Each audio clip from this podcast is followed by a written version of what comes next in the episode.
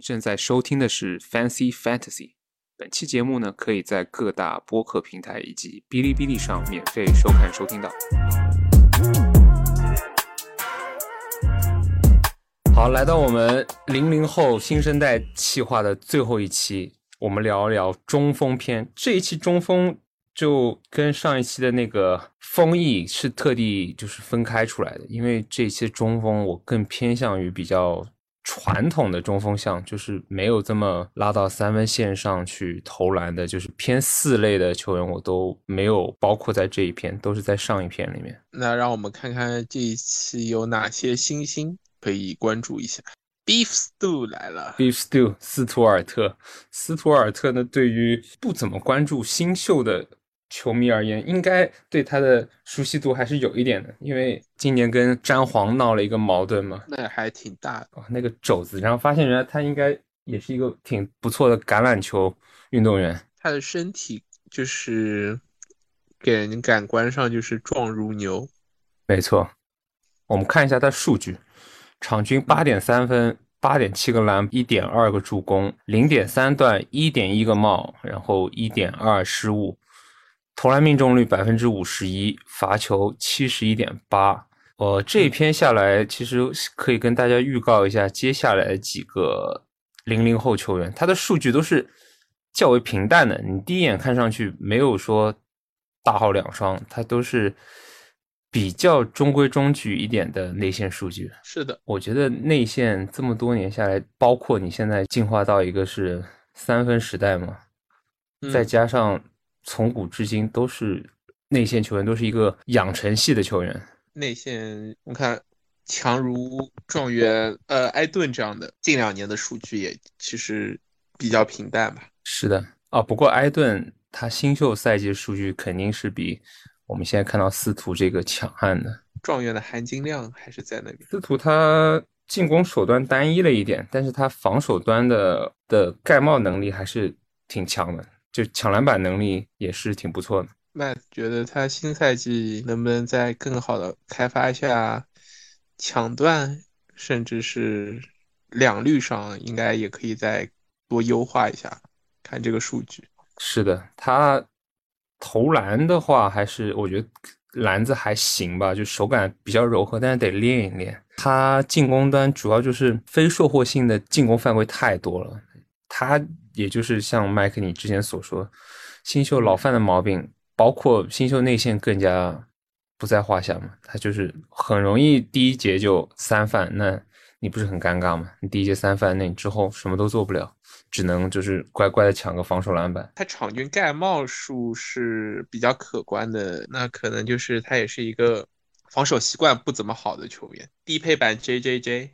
可以这么说，不能要求内线仔像像约老师那种这么好手活，可以有给你一个这么多的助攻。他这个也就是较为标配的内线数据，对蓝领蓝领是跟这个时代有关吗？是这个时代的打法更不依赖中锋吗？还是说这一代的一个中锋的就人才啊，就比以前少了很多？你觉得是哪一点？嗯，我觉得就是他们没有到那个实力吧，就是说以今年为例，那大个子那些像约基奇和恩比德还是作为球队的核心去被重用，对吧？在中锋位置上，嗯，那像斯图尔特，嗯，就是一是年轻，二是他没有这个技术能力，因为我们可以看到以中锋为和的球队的话，他比以前要求会高很多。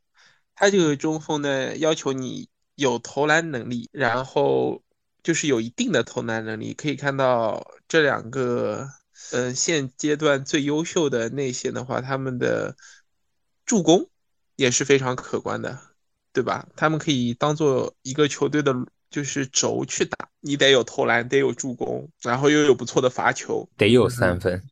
对他们俩虽然三分不多，但是场均可以有接近一点多个三，就是每场可以进一个三分。嗯、不能没有，就是说你可以不不那么爱投，但是你不能完全不会投。觉得还是跟这个小球时代，你得顺应这个潮流，你得全能得多才多艺，得都会。你你可以不精，但你你得你得会。但是，嗯，斯图尔特啊，我们今天呃接下来为大家会带来的几位就是跟偏专项一些，就是它有它的亮点，但是就它可以像以挪威为模板去发展吧，可以发展成一个顶级的蓝领。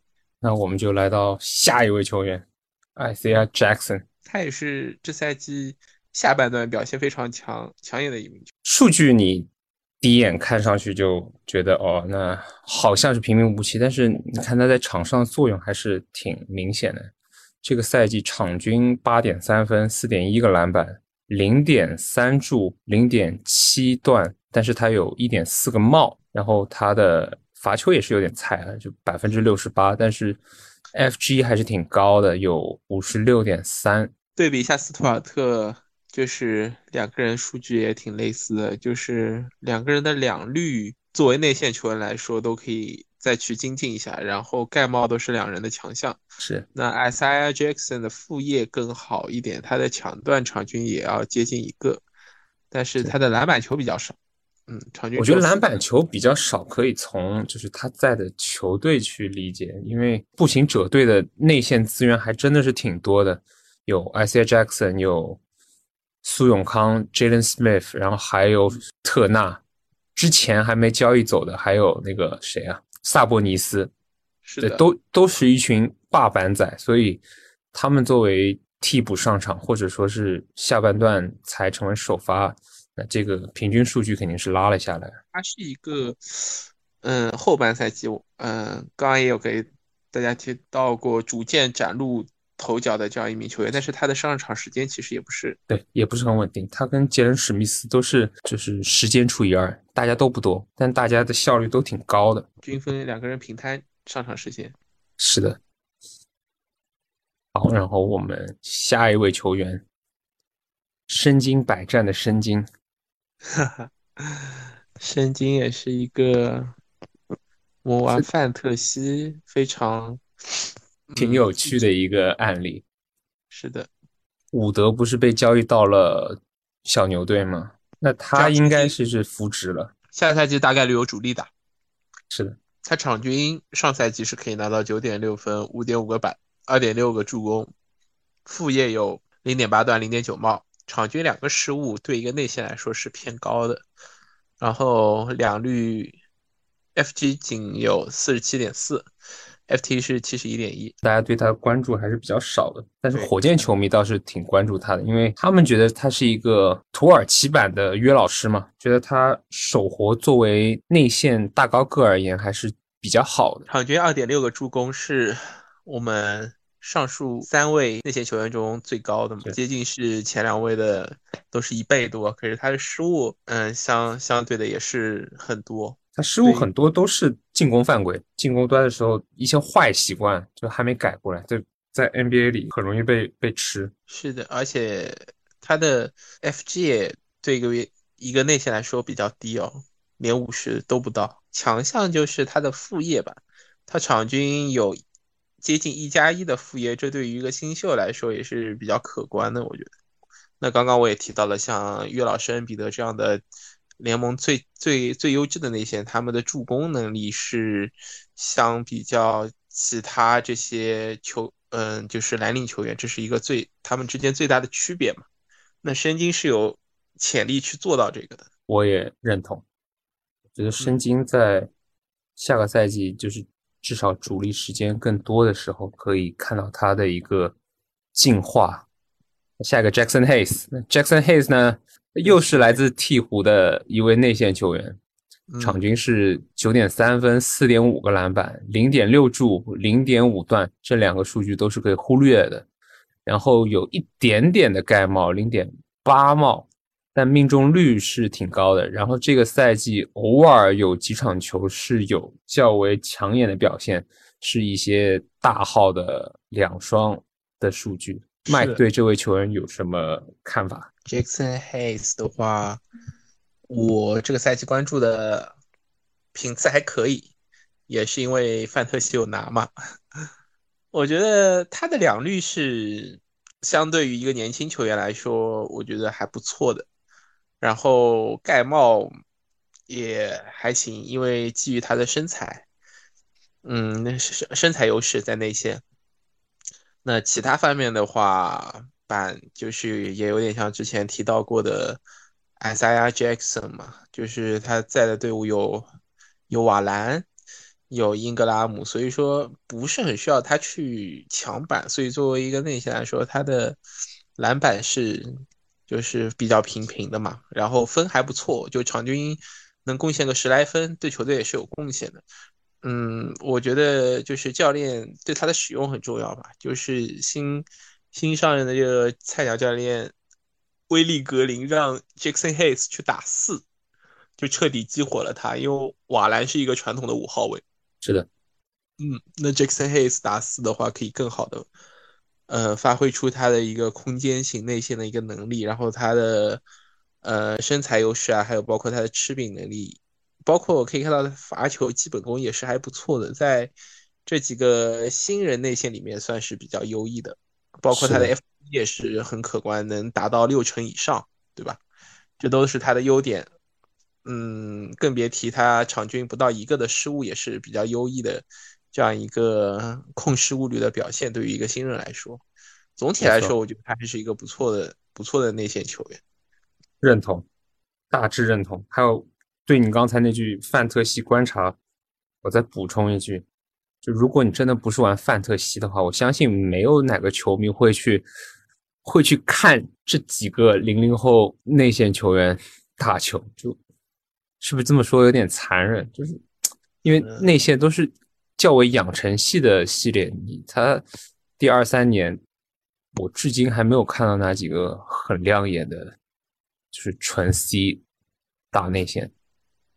是的，完全没问题。得需要，对吧？咱们就是说说直白一点，得需要时间去养成。是的，这个对成长是需要代价，但一旦如果养成的话，也有可能就是一个很恐怖的一个就是球员，甚甚至是一个巨星。就是咱咱们往往大里去想，就像包括今年潜在的状元签霍姆格林，上限很高，但是就赌上限呗。是的，好，那我们来看最后一位眼镜侠。哎，他真的好像苏永康啊！是的，他的长相和他戴的那个眼镜，我觉得是他亮点嘛。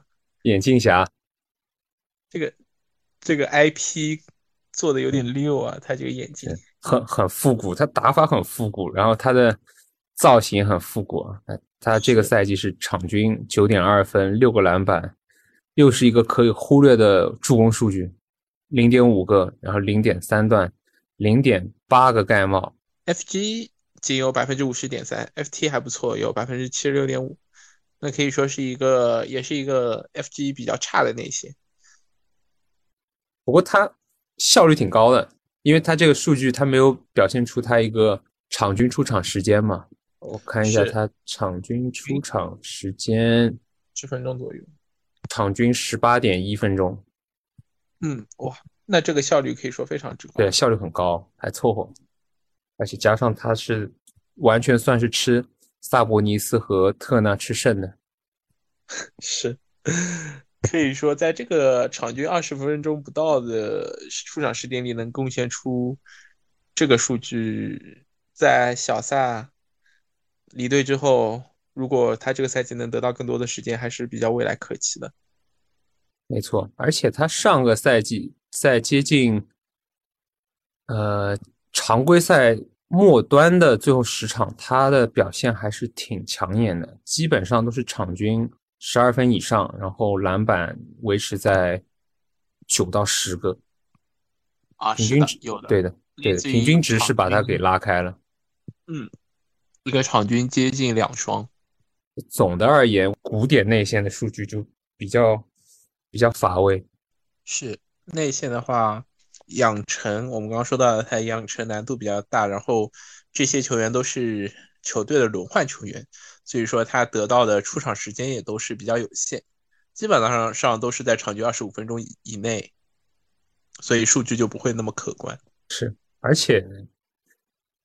中锋球员他的巅峰期也起来的比较晚嘛，他也很多都是要到二六二七才开始爆发出来他那个惊人的潜力。那好了，那最后一期就以一个这么也不能说枯燥吧，就是这这是事实摆在眼前，他们的数据就是这样子，他的战术地位就是没有以前的这么强，不是代表说这些人的天赋兑现不了。而是他现在的打法更讲究一个 spacing，现在逻辑就是这个样子。好，那我们等新赛季之前再为大家带来赛季前瞻。然后番外篇有一个提问：你对于小牛队换取 Christian Wood 这个交易怎么看？Christian Wood 吗？我个人是比较喜欢这笔交易的。呃，总结一下，就是他是一个有能有能力的内线，百分之九十九十九的进攻能力和百分之一的防守能力，没错，很符合小牛队的这个建队思路。他还是没有解决防守端的问题，但是别管，我找到一个吃兵仔，吃了再说。他的进攻能力，我觉得是现在小牛内线就是不具备的，就是他的。呃，一是吃饼，二是他也有三分。对，虽然他罚球比较差，他防防守比较差，对吧？这个我们不不去说，先就是说他的进攻端能给小牛带来的贡献是现有内线给不了的。呃，也包括交易的交易他的那些筹码也也提供不了这个价值。呃，其次一点，他的薪资也不高，对吧？是一个年薪一千多万的内线，但是可以给你就是。在我在我的视角里，它是一个健康版的铂金，就是可以让我们期待一下他下赛季跟东契奇能擦出怎么样的火花。这样积极的带动一下，对我觉得他的数据啊，包括他场上真正的表现，都是很值得期待的。是，而且我觉得从呃管理层的角度，这个交易也是挺明智的。他不是换走了几个基本上没什么上场机会的球员吗？嗯，博班，然后 Trey Burke，还有谁呀？Chris，是吧？有一个内线，内线在 Chris，然后还有一个，还有一个人，对，差不多就是把第二十六签换成了 Christian Wood，那还行吧，就马上换基战力过来，也算比较便宜。是的，而且也不是说跟 Christian Wood 是一个像当年和德怀特、鲍威尔那样子一个长期婚姻，那他，我记得他是明年是自由球员嘛？那如果今年配合的不好，打的不好，那明年就掰呗，也不用说有过大的一个义务在里面，不会说把自己绑得死死的，还是比较灵活。对，没错。